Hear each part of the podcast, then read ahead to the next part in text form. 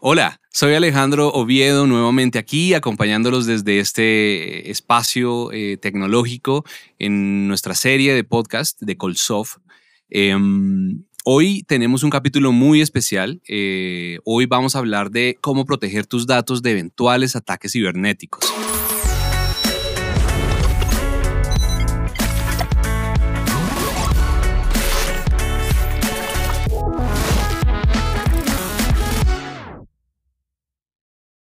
Y para esto nos acompaña eh, Enrique Montes. Enrique Montes es el gerente de desarrollo de canales para la región de México, Nola y Andino, en todas las soluciones eh, para protección de la información de Dell Technologies.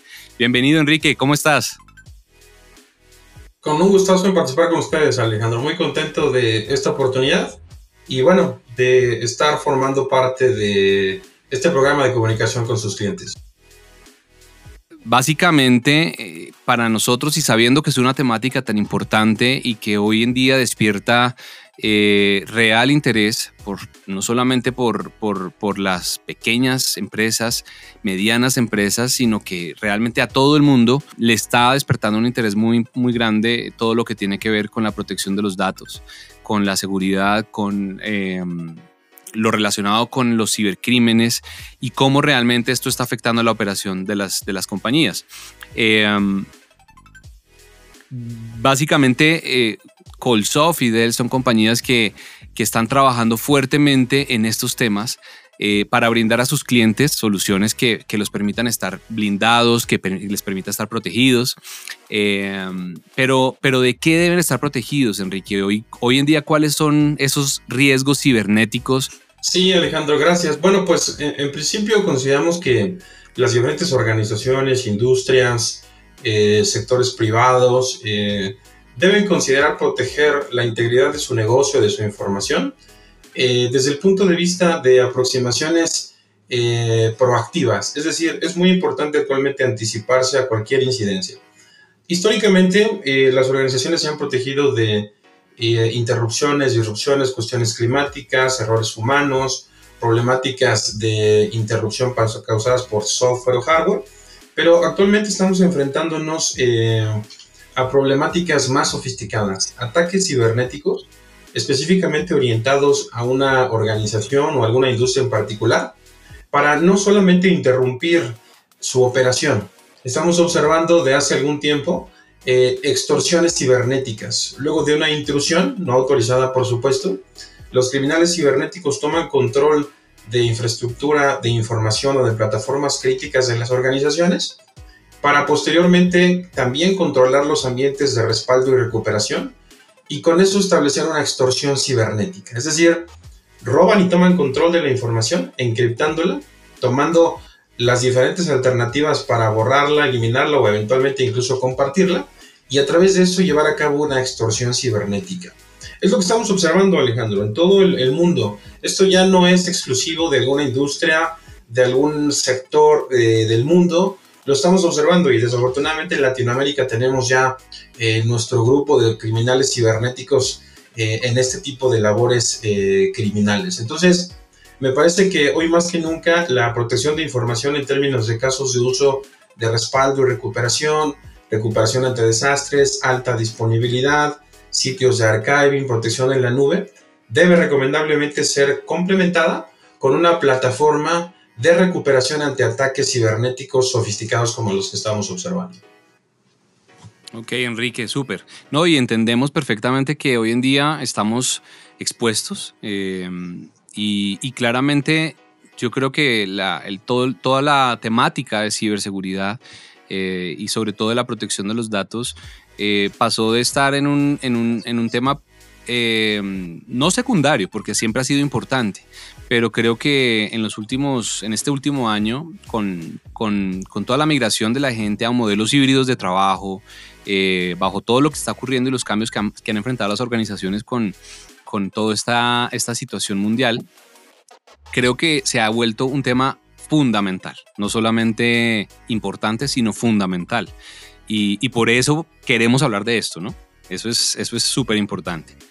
Em, bueno, y ¿Y cómo ves tú cuáles, que, cuáles pueden ser las tendencias o cómo pueden ser esas tendencias de cibercrimen eh, aquí en Colombia, por ejemplo? Eh, bueno, estamos observando lo que ha ocurrido de manera global.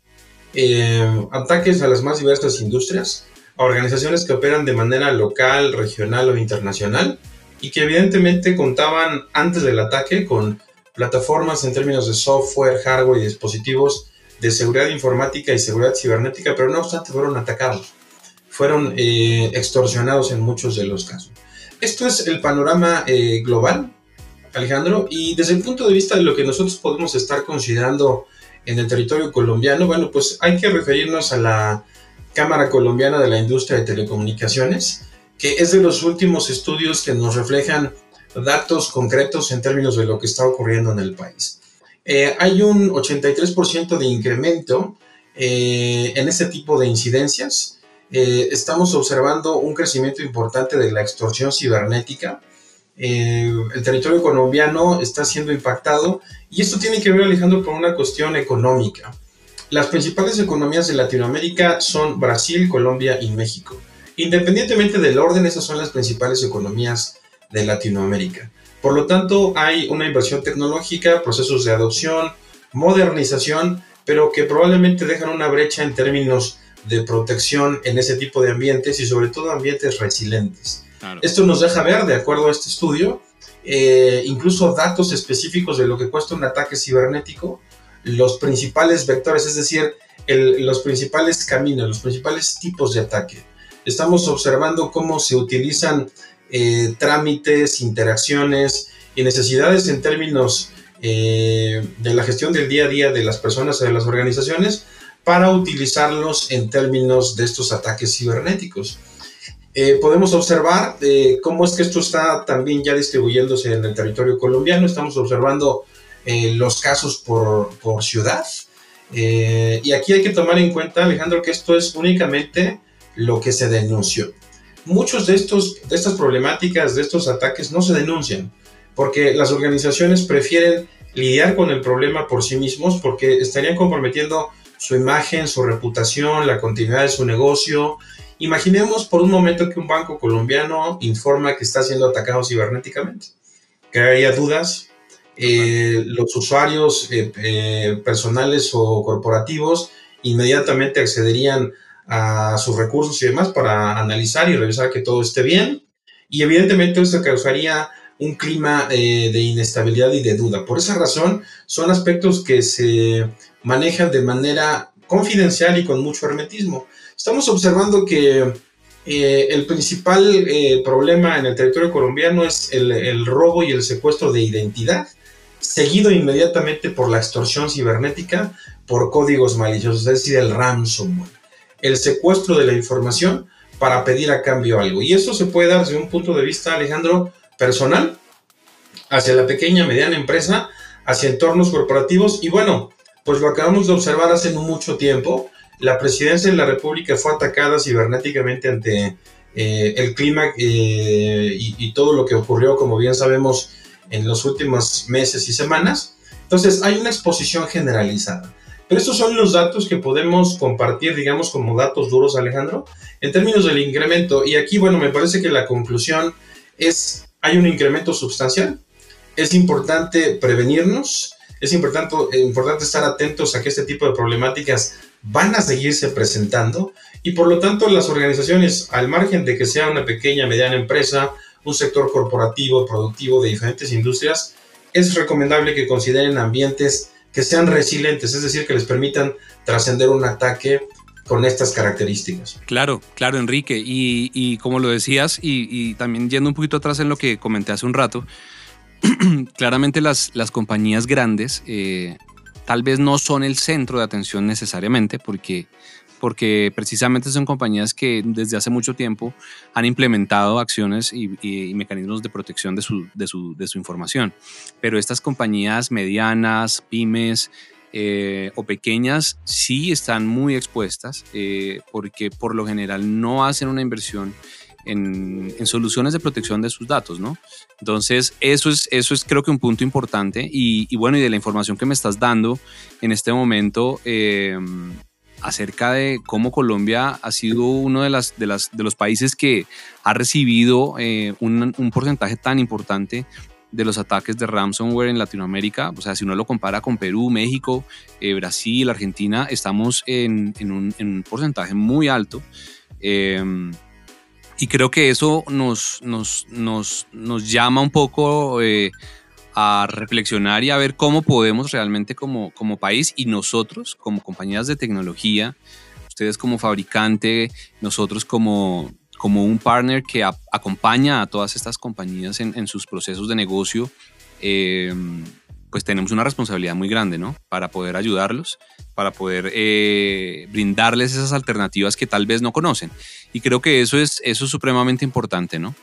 Ahora, yo tengo una última pregunta para ti, Enrique. Eh, esas compañías que ya de alguna manera han sufrido o están sufriendo un ataque cibernético, eh, ¿qué alternativas tienen en última instancia para, de alguna manera no tener que pagar un rescate.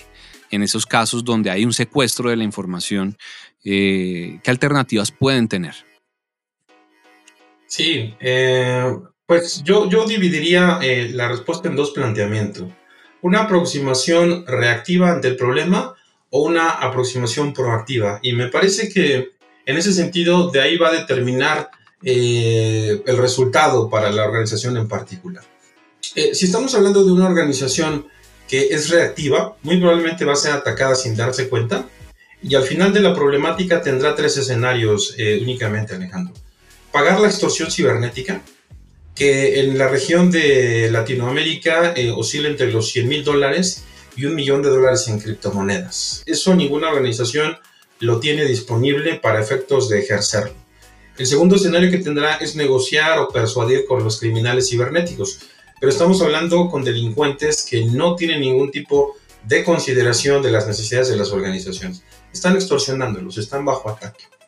Y en el caso de que la organización que vaya por el lado reactivo de la solución, pues va en muchos aspectos a verse en la situación de perder información. Es decir, una empresa que fue atacada cibernéticamente y que no cuenta con los elementos para trascender la problemática va a pagar un rescate cibernético o va a perder información. Depende, si decide pagar, pues probablemente efectivamente le liberen la información y si decide no pagar, bueno, pues va a tener que reconstruir su infraestructura con los elementos con los que cuenta. Eh, estamos observando lo que implicaría en ese sentido respecto de lo que comentamos, la implicación es de un ataque cibernético. Este cronograma que estamos compartiendo con la audiencia, Alejandro, nos permite ver lo que ocurre en términos reales en el caso de un ataque cibernético. Simplemente como referencia. Estas son las principales implicaciones. Desde el momento en que se detecta hasta quizá lo más importante para efectos de la continuidad de negocio, determinar si hay una copia de respaldo viable y que pueda ser funcional para recuperarnos. Todos estos aspectos, todas esas implicaciones llevan a una organización en condiciones normales a más o menos 45 días en todos estos aspectos. Estamos hablando de que para el momento en que todos estos aspectos y todos estos pasos se den, muy probablemente la organización ya está detenida, ya tiene severos problemas de continuidad, su imagen está afectada y bueno, por supuesto hay un conflicto de alta severidad en el interior. Eh, desde el punto de vista de la aproximación proactiva, nosotros consideramos que es muy importante, Alejandro, que las organizaciones incrementen y fortalezcan todas sus políticas que tengan que ver con la parte de seguridad informática y seguridad cibernética los procesos de hardening que los propios fabricantes establecen y recomiendan para acercarse lo más posible a controles, a últimas versiones, a las últimas estrategias. Es decir, robustecer lo más posible la seguridad informática y la seguridad cibernética. Eso va a garantizarles un alto porcentaje de efectividad, 95, 98, 99%. En el caso de que las organizaciones como en el listado que observamos hayan sido atacadas, no obstante contar con esas soluciones. Eh, Dell Technologies, bueno, evidentemente, eh, Colsoft desde el punto de vista de su gestión estratégica en la industria, estamos eh, considerando eh, una solución que va a permitir a la organización recuperarse en última instancia en el caso de ya haber sido atacados.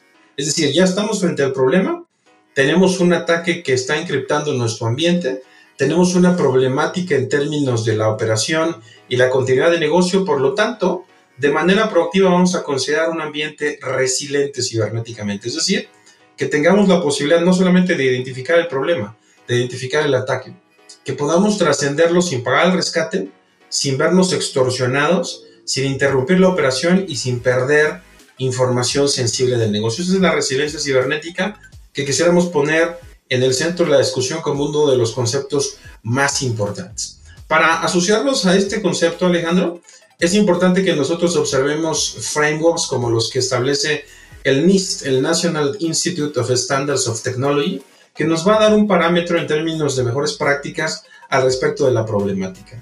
Este framework tiene cinco pilares fundamentales, pero la solución y la aproximación proactiva que nosotros proponemos es orientarnos a la parte de recuperación. Es decir, podemos haber identificado la amenaza, pero si nos extorsionó, haberla identificado, pues a lo mejor servirá de poco. Podemos haberla detectado y también si logró la extorsión y tuvimos que pagarla, haberla detectado nos habrá servido de muy poco. Por respuesta, ninguna organización va a detenerse. Las áreas de tecnología, de gestión, por supuesto, están dispuestas y ante una situación de estas características no van a reparar en esfuerzos, en tiempo, en horas y en disposición. Pero eso también desafortunadamente será únicamente anecdótico si la extorsión fue exitosa. Por eso consideramos que algo fundamental es podernos recuperar. Y muchas organizaciones no se han podido recuperar. Han tenido que pagar eh, eh, cientos y eventualmente miles de millones de dólares en criptomonedas o bien enfrentarse a la problemática de perder información. Una solución que desde el punto de vista, Alejandro, del respaldo pudiera ser resiliente, es decir, vamos a proteger en última instancia el ambiente de respaldo que es del, cual vamos a recuperarnos. Y vamos a establecer estos eh, criterios de industria que son fundamentales para una solución de estas características. Aislamiento, es decir, que esté desconectado de la red.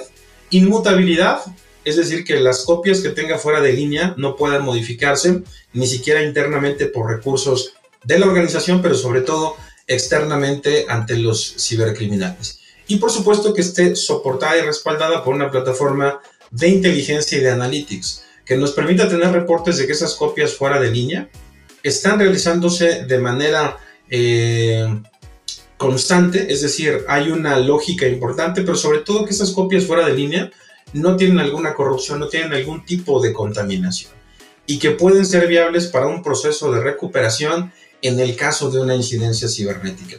Estos tres parámetros, Alejandro, los establece la industria. Analistas como Garner, eh, donde al respecto de mejores prácticas nos recomiendan este tipo de aproximaciones de tecnología. ¿Por qué son importantes? Porque esto es fundamental en un entorno de tecnología, porque las amenazas van avanzando, porque cada vez son más peligrosos los ataques de estas características y un ambiente de respaldo ya no es suficiente. De hecho, los cibercriminales eh, razonablemente fácil van a encriptar un ambiente de respaldo común, es decir, un software de respaldo escribiendo en una cinta, en una NAS o en el disco del server, que por cierto no es una mejor práctica al respecto de los ataques cibernéticos. Si nosotros establecemos una plataforma inmutable, Alejandro, en términos de dispositivos de hardware, vamos a tener parte de la solución del problema, pero si el dispositivo está en producción, conectado a los servicios, de todas formas va a estar expuesto. Si nosotros lo aislamos, aquí vamos a avanzar de manera importante porque va a ser un ambiente que no está conectado a la red y que tiene copias de lo más importante de la organización, las cargas más críticas. Y esas cargas van a ser eh, gestionadas eh, mediante protocolos importantes de compresión, de duplicación, es decir, va a ser un ambiente muy optimizado y donde vamos a utilizar las funcionalidades de réplica. Pero aún esté aislado, hay ataques, hay eh, amenazas más recientes, por supuesto, que llevan a cabo procesos, Alejandro, de encriptación oculta. Por lo tanto, podemos hacer un respaldo a un ambiente fuera de línea y a todas luces eh, pareciera que ese ambiente está higiénico pero hay de manera eh, oculta una inscripción. Por lo tanto, necesitamos para complementar una estrategia integral el tema de inteligencia. Y concluyo esta parte de la conversación, Alejandro, dejando un ejemplo. Un ejemplo muy importante de lo que ocurre en estos casos y de lo que eventualmente ha ocurrido en muchas de las organizaciones que piensan que por tener un respaldo fuera de línea de un dispositivo convencional como una cinta, van a tener la posibilidad de recuperarse en el caso de un ataque cibernético.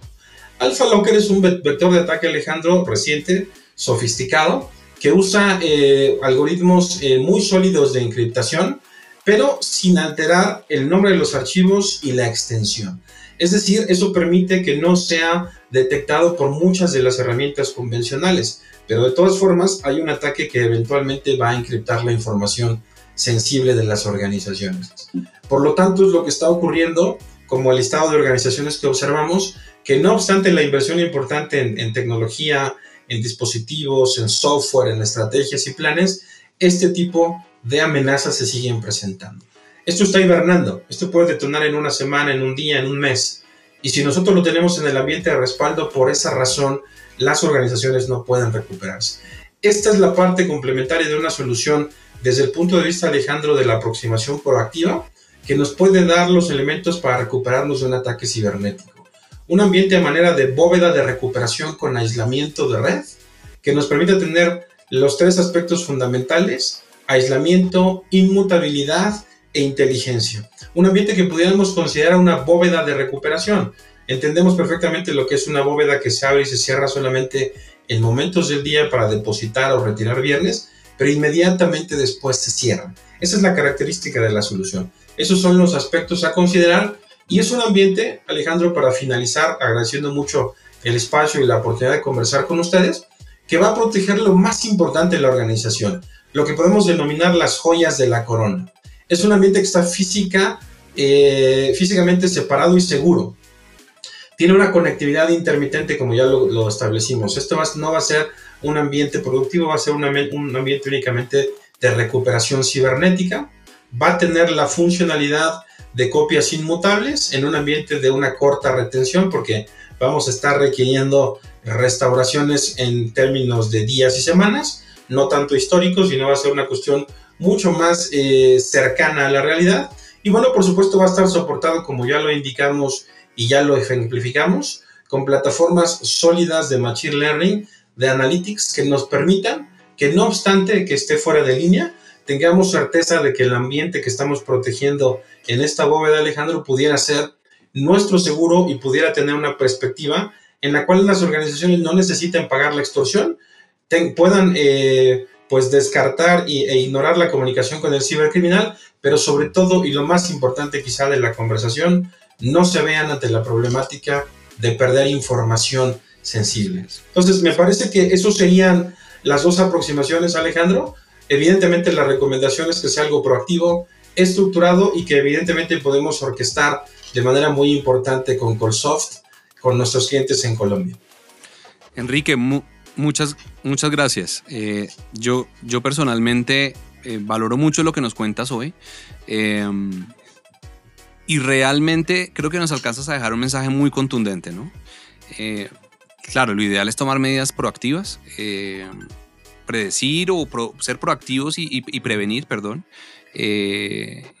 prevenirse estos ataques, pero realmente al final del día hay muchas cosas que ocurren y, no necesariamente estamos 100% protegidos bajo, bajo, bajo toda la, evolución de la tecnología y, definitivamente tenemos que tener soluciones que nos permitan, eh, como vos lo decías, de alguna manera tener la posibilidad de tener nuestros datos protegidos, aislados en, esa bóveda, en ese vault, para que podamos realmente eh, tener una certeza del día de mañana en que estemos inmersos en, una situación complicada donde nuestra información fue secuestrada, pues por lo menos tenemos esa alternativa. Yo creo que hoy en día las empresas necesitan, necesitan saber esto, necesitan em, proteger su información. Realmente los, los, los cibercriminales eh, no necesariamente están atacando las, las compañías más grandes eh, siempre, sino que realmente están enfocándose en las que tienen esos pequeños eh, vacíos en ciberseguridad, en, protección de datos.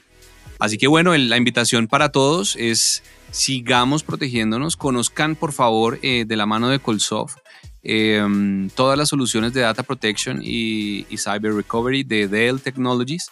Eh, creo que es un llamado importante y, bueno, Enrique, agradecemos muchísimo tu tiempo, tu, dedicación. Eh, gracias por transmitirnos este mensaje de una manera tan clara. Y, bueno, nos dejas un mensaje muy, muy poderoso que debemos seguir compartiendo con todos nuestros clientes, con nuestros aliados para, para poder ayudar eh, a las empresas, como Colsoft lo ha venido haciendo, como Dell Technologies lo ha venido haciendo, ¿no? Ayudarlos a crecer, a enfocarse en su negocio, pero a estar protegidos para que su operación eh, siempre sea continua. Sin duda, Alejandro, muchas gracias. Consideramos que las organizaciones que quieran proteger su negocio, recomendablemente deben empezar protegiendo su información. Estamos a sus órdenes. Muchas gracias por el espacio.